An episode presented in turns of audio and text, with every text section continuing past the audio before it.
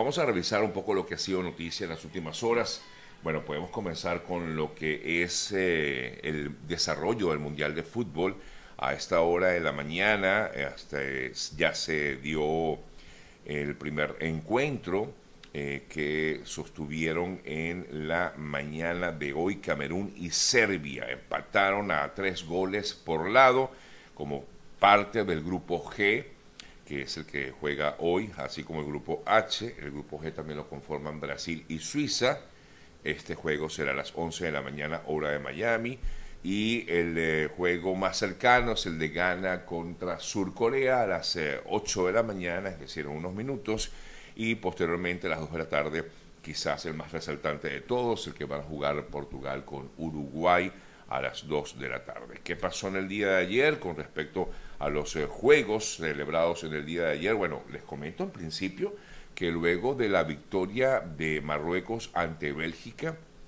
hubo una serie de protestas bastante fuertes registradas básicamente en Bélgica, en varias partes, en varias eh, localidades de de Bélgica en vista de que los marroquíes que viven en este país salieron a, a, celebrar lo que no gustó para nada a los belgas y esto originó una serie de protestas bastante enérgicas, repito, en este país. Y eh, bueno, eh, protestas y, no solamente protestas, sino que esto terminó en disturbios eh, que de hecho obligó a la policía a participar luego de que más de, bueno, un centenar de personas salieran a las calles a celebrar la victoria de Marruecos en esta zona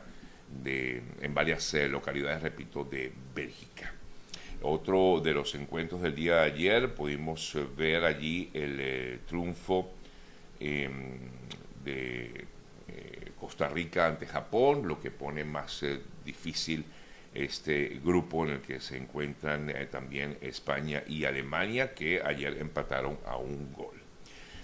Bueno, amigas, amigos, en otras importantes noticias destacadas en las últimas horas hay que informar acerca de lo que ha sido esta política de COVID-0 en, en China. Esto ha originado que ha habido también inusuales protestas que se han realizado en este país a raíz de sobre todo lo que ocurrió con un incendio registrado en eh, China, específicamente en la zona de Urumqi, capital de Xinjiang. Eh, las eh, llamas acabaron prácticamente con un, local ubicado en un edificio residencial y cobró la vida de 10 personas que no pudieron abandonar sus hogares por las restricciones precisamente del COVID-0. Esto ha originado una serie de protestas en, diversas localidades de China, protestas, repito, inusuales porque normalmente en China no se eh, permite protestar, inclusive ayer hubo, hubo varios detenidos eh, a raíz de estas manifestaciones realizadas en China. El,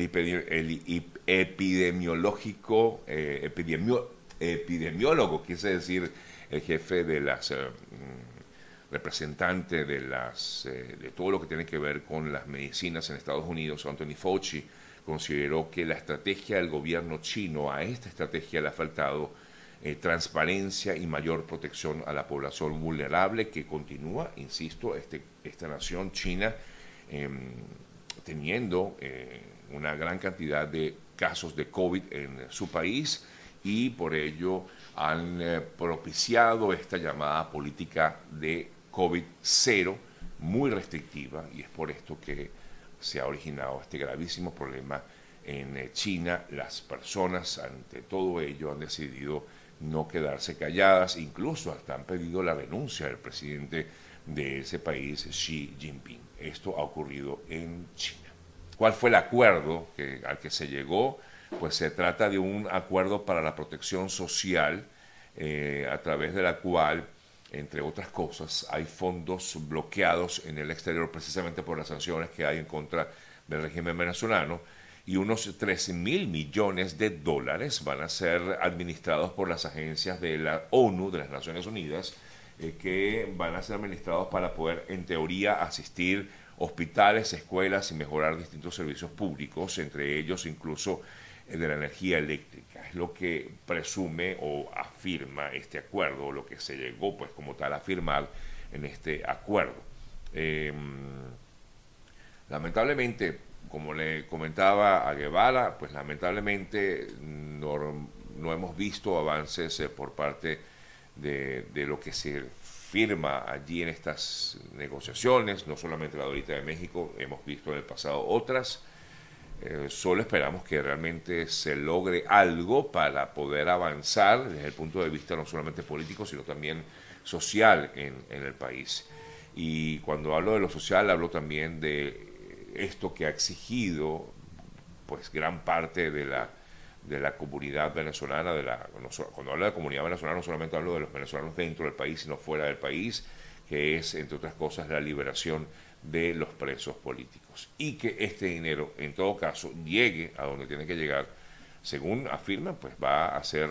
manejado por las Naciones Unidas y, que no va a pasar por ninguno de los dos, uh, de los dos bandos. Incluso Transparencia Venezuela emití este fin de semana también un comunicado en el que resalta que esta serie de medidas tenga como propósito, a como de lugar, lograr que, que, todo realmente pues llegue a donde tiene que llegar y por eso Transparencia Venezuela habla porque quiere que estos fondos sean realmente administrados de manera transparente y lleguen a, hasta los más necesitados este fondo social. Lo cierto de todo, amigas, amigos, que la ONU eh, eh, diversos países como Estados Unidos hasta España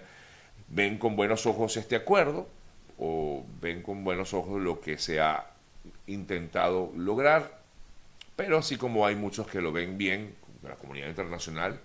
lo que sería sentarse de nuevo en esa mesa de negociación, hay, hay, sectores que están en total desacuerdo y que más bien piensan que esto es más de lo mismo. Entiendo de hecho, mi, labor como periodista es solamente presentar los hechos y bueno, sean ustedes quienes deciden. Tengo mis propias reservas al respecto, pero eh, son mías, ¿no? Y, ¿no? y lo que yo digo no tiene que ustedes seguirlo, ¿no? Cada quien puede, pues debe pensar como quiere, eh, o debe, en todo caso, sacar la conclusión que quiera sacar. Lo cierto de todo es que, entre, otras cosas, la petrolera Chevron eh, consideró que este avance en las negociaciones eh, permitió entonces que la licencia recibida por parte de Estados Unidos para operar en Venezuela em, pues se comience a dar con autorización también por parte del régimen venezolano y por parte del gobierno de Estados Unidos, que por cierto, en todo caso, la licencia que se le dio a Chevron en Venezuela impide que PDVSA reciba ganancias de las ventas de petróleo por parte de la compañía y permite únicamente la actividad relacionada con empresas conjuntas de Chevron en Venezuela y no otras actividades con PDVSA. Bien, amigas, amigos, son las 8.28 minutos de la mañana. Le estaba comentando a mi próximo invitado, o mejor dicho, no va a ser mi próximo invitado, sino que le estaba pidiendo posponer la conversación para la próxima, dentro de unos días, eh, tenía previsto hablar un poco acerca de, em, de cómo hacer para también, algunos piensan migrar a Alemania, es una buena opción. De esto lo haremos otro día de la semana, estoy cuadrando con él a ver si lo hacemos el jueves. Creo que va a ser un buen, día para poder conversar con quien era mi invitado en los próximos minutos, porque, porque a las ocho y media tengo previsto conversar con Rita Ramírez, como siempre, así que vamos a hacer eh, este cambio y luego hablaremos con, con él en el resto de la semana. Revisamos otras importantes informaciones, pero antes quiero recordarles a nuestros amigos que están viviendo aquí en Estados Unidos que es necesario, a como de lugar, tener un seguro. Y por ello es importante que ustedes se contacten con nuestro buen amigo Eoliver Suárez. Él es asesor de seguros, especializado en todo lo que tiene que ver con el mundo de los seguros. Y usted sabe que cuenta con él para poder tomar una decisión relacionada con ello y bueno, y tener esa seguridad que usted necesita tener aquí en este país. No puede estar sin seguro bajo ningún concepto. Recuerden que hasta el 15 de diciembre tiene el chance de poder inscribirse, de poder cambiar su, su, compañía de seguro o su plan de seguro. Contacte a Eoliver a través de su cuenta en Instagram, que es arroba eo.ayuda, eo.ayuda, o también a través de su número telefónico 954-842-8875. Mira, noticias importantes. Este fin de semana vimos también, ayer específicamente, un movimiento que se realizó en Ciudad Juárez, eh, esto es en la zona fronteriza con Estados Unidos, en El Paso, Texas. O sea, Ciudad Juárez está a un lado, en el lado mexicano, del otro lado del río está mm, eh, El Paso, en Texas, y autoridades de los niveles, de varios niveles del gobierno mexicano, tomaron la decisión de intentar, supuestamente decían ellos, convencer a los migrantes que se encontraban allí en varios campamentos improvisados en eh, dirigirlos a un albergue. Estos negaron, se negaron a ello y, a la fuerza, porque fue a la fuerza, el eh, gobierno mexicano, bueno, las distintas eh, fuerzas policiales mexicanas decidieron acabar con estos campamentos y desalojar estos campamentos. Tengo entendido que están desalojados prácticamente en un 80%, algunos habrían quedado allí. El representante del Consejo Estatal de Población aseguró que no se trataba de un desalojo, sino de un operativo para convencerlos de aceptar un apoyo humanitario, pero al final terminó haciéndose a la fuerza y sacaron todos estos campamentos que estaban ubicados en esta zona de Ciudad Juárez, en México. Otra noticia destacada, entre otras informaciones, les comento una situación vivida en eh, eh, Irán, la situación que se vive en Irán con respecto a estas protestas que hemos visto en en las últimas semanas y es que el régimen iraní continúa con esta política de intransigencia frente a, manifestantes que participan en las protestas y este sábado se conoció que el rapero Tomás Salehi, él fue detenido a finales de octubre, podría ser condenado a muerte solamente por haber manifestado en estas protestas que se han dado en, en Irán.